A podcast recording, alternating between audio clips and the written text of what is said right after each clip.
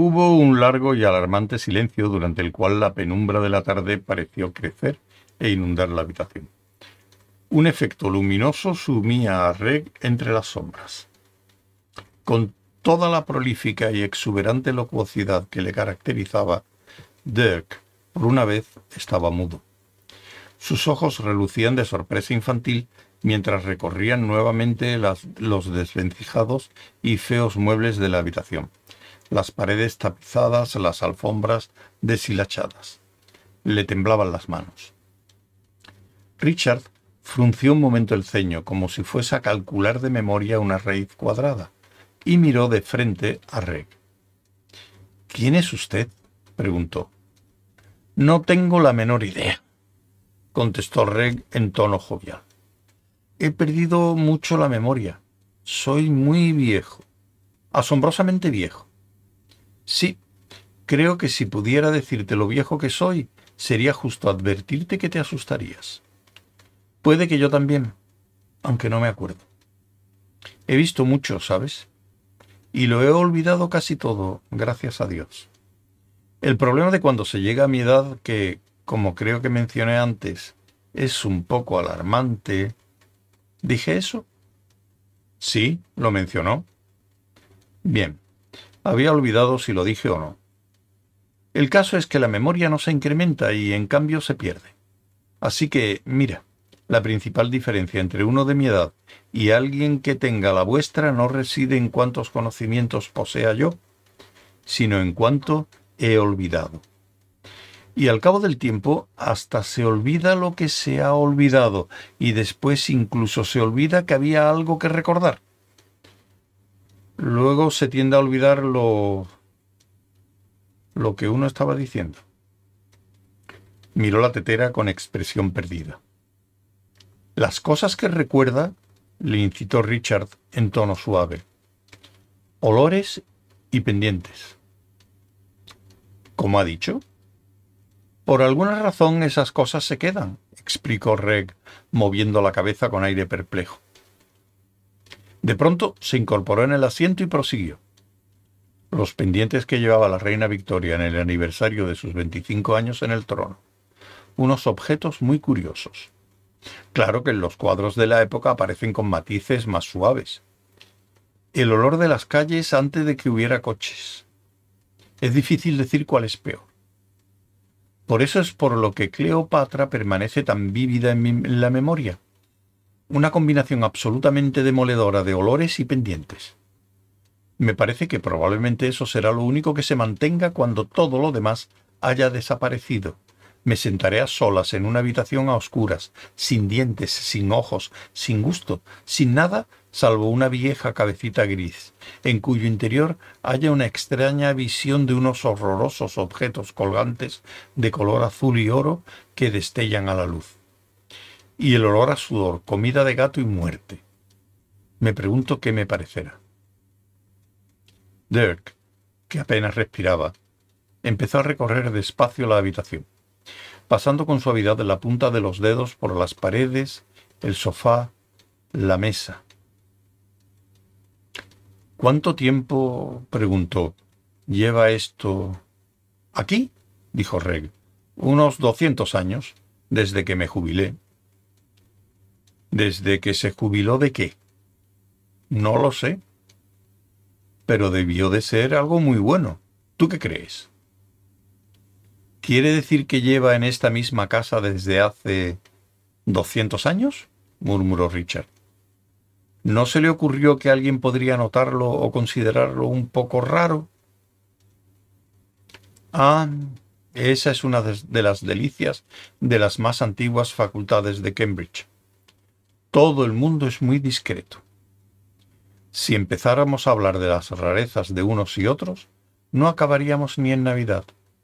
Vlad, mm, Dirk, querido amigo, no toques eso ahora, por favor. Dirk alargaba la mano hacia el abaco que destacaba en el único espacio libre que había sobre la amplia mesa.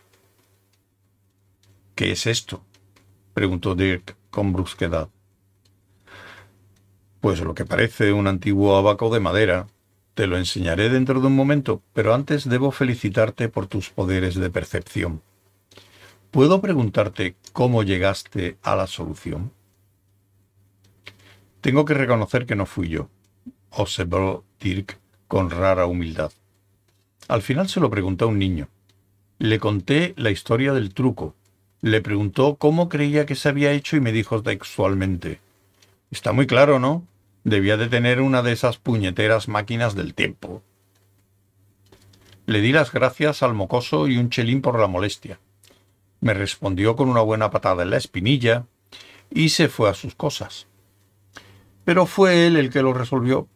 La única contribución mía a este asunto ha sido la de comprobar que el niño estaba en lo cierto.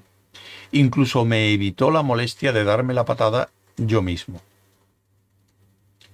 Pero tuviste la agudeza de preguntárselo a un niño, insistió Reg. Bueno, pues te felicito por eso. Dirk seguía observando el abaco con aire receloso. ¿Cómo. cómo funciona?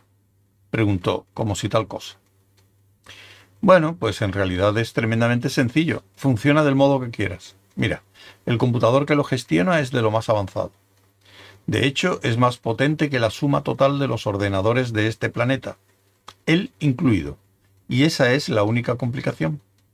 Para ser franco, nunca he entendido esto último. Pero alrededor del 95% de su potencia la emplea en saber qué es lo que quieres hacer. Yo me limito a dejar el abaco ahí y él entiende el modo en que lo uso. Supongo que me educaron para utilizar un abaco cuando era, bueno, cuando era niño, por ejemplo, Richard quizá quiera utilizar su propio ordenador personal. Si lo pones ahí donde está el abaco, el ordenador de la máquina se hace cargo de él y te ofrece montones de espléndidas aplicaciones de viajes en el tiempo acompañadas, si así lo deseas, de menús a desarrollar y otros accesorios. Salvo que si tecleas 1066, en la pantalla te sale la batalla de Hastings, librándose a la puerta de tu casa, si eso es lo que te interesa, claro está. Su tono indicaba que a él le interesaban otras cosas. Bueno, pues resulta muy divertido, en cierto modo. Desde luego mucho más que la televisión y bastante más fácil que manejar que un vídeo. Si me pierdo un programa no tengo más remedio mm, que regresar en el tiempo y verlo. Soy un inútil para manejar todos esos botones. Dirk reaccionó horrorizado. ¿Tiene usted una máquina del tiempo y la utiliza para ver televisión? Bueno, no la utilizaría si me enterase de cómo funciona el vídeo. Viajar en el tiempo es un asunto muy delicado, ¿sabes? Está lleno de trampas y peligros espantosos. Si una vez en el pasado cambias algo de forma incorrecta, alteras todo el curso de la historia. Y además, desbarajusta el teléfono. Lamento que anoche, dijo a Richard en tono avergonzado, no pudieses llamar a tu novia. Parece haber algo fundamentalmente inexplicable en la red telefónica británica, y a mi máquina del tiempo no le gusta. Nunca hay problema alguno con las cañerías ni la electricidad, ni siquiera con el gas. Las interfaces de conexión se ocupan de ello a un nivel cuántico que no alcanzo a entender, y nunca dan problemas. El cambio el teléfono sí los da. Siempre que utilizo la máquina del tiempo, es decir, casi nunca, debido en parte a ese mismo problema, el teléfono se vuelve loco y tengo que llamar a la compañía para que venga a arreglarlo algún patán que se pone a hacer preguntas cuyas respuestas no tiene ni la más remota esperanza de entender. De todos modos, el caso es que tengo que cumplir una norma muy estricta, y es que no debo introducir absolutamente ninguna modificación en el pasado suspiró, por fuerte que sea la tentación. ¿Qué tentación? dijo Dirk en tono brusco. Bueno, no es más que... Mm, una cosa sin importancia en la que estoy interesado, dijo Reg en tono vago. Es completamente inocua porque me atengo muy estrictamente a la norma, pero me entristece. Pero usted ha cobrantado su propia norma, insistió Dirk. Anoche. Modificó algo del pasado. Pues sí, repuso Reg con cierta incomodidad. Pero eso fue diferente, muy diferente. Si hubieras visto la cara de la pobrecilla, tan desgraciada. Creía que el mundo iba a ser un sitio maravilloso. Y todos esos horribles y viejos catedráticos echándole encima su marchito desprecio porque para ellos había dejado de ser maravilloso. Me refiero a Cowley, añadió, dirigiéndose a Richard. ¿Te acuerdas? Un cabronazo, sin sensibilidad ninguna. Tendrían que inocularle un poco de humanidad, aunque fuese a ladrillazos. No, eso estuvo completamente justificado. De otro modo, suelo observar una norma muy estricta. Richard lo miró con, lo miró con expresión de haber reconocido algo.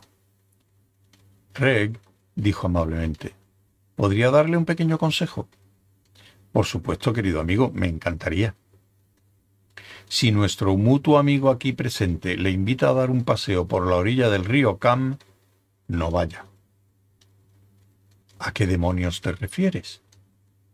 Se refiere, se apresuró a explicar Dirk, a que piensa que puede haber cierta desproporción entre lo que se hace realmente y los motivos que impulsan a hacerlo. Ya, qué forma tan rara de decirlo. Es que es un chico muy raro, pero a veces puede haber otros motivos de los que no se es plenamente consciente, comprende, como en el caso de la sugestión hipnótica o de la posesión. Rec se puso muy pálido. Posesión, repitió. Profesor, Rec, creo que quería verme por alguna razón. ¿Cuál era exactamente? Cambridge, esto es Cambridge, graznaba monótonamente el sistema de megafonía de la estación. Multitudes de bulliciosos juerguistas inundaron el andén vociferando y dando gritos. ¿Dónde está Rodney? dijo uno que salía a gatas del vagón del bar. Tambaleándose, él y su compañero miraron por todo el andén. La corpulenta figura de Michael Wenton Weeks pasó silencioso a su lado y desapareció por la salida. A empellones volvieron a acercarse al tren y miraron por las sucias ventanillas del vagón. De pronto vieron a su perdido compañero, que seguía sentado, como en trance, en el ya medio vacío compartimento. Golpearon la ventanilla y le llamaron a gritos. Al principio no respondió, y unos instantes después, cuando lo hizo, pareció despertar súbitamente con la perpleja expresión de quien no sabe dónde se encuentra. Está como una cuba, gritaron sus compañeros, llenos de alegría. Subieron de nuevo al tren y, sin ceremonias, sacaron a Rodney, que aterrizó en el andén con expresión confusa y sacudiendo la cabeza. Al levantarla, vio el voluminoso contorno de Michael Wenton Weeks, que, al otro lado de la barrera, se introducía en un taxi junto con una bolsa grande y pesada. Rodney quedó paralizado. ¡Qué individuo tan extraordinario! dijo. Me ha contado una larga historia sobre una especie de naufragio.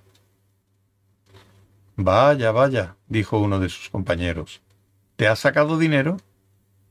¿Qué? repuso Rodney confundido. No, no, no creo. Solo que no era un naufragio, sino más bien un accidente. ¿Una explosión? Él piensa que la causa fue una explosión. O quizá hubo un accidente y él provocó la explosión para minimizar los daños y mató a todo el mundo. Luego dijo que durante años y años no hubo más que un montón de fango podrido y luego seres viscosos con patas. Todo era un poco raro. Nadie como Rodney, nadie como Rodney para conocer locos. Me parece que estaba loco. De pronto se salió por la tangente y empezó a hablar de un pájaro. Dijo que lo del pájaro era una tontería y que ojalá pudiera librarse de lo del pájaro, pero luego añadió que lo iba a arreglar que todo se arreglaría. Pero cuando dijo eso no me gustó, no sé por qué. Tenía que haberse venido al bar con nosotros. ¡Qué divertido! ¡Nosotros! Tampoco me gustó cuando me dijo adiós. Eso no me gustó nada en absoluto.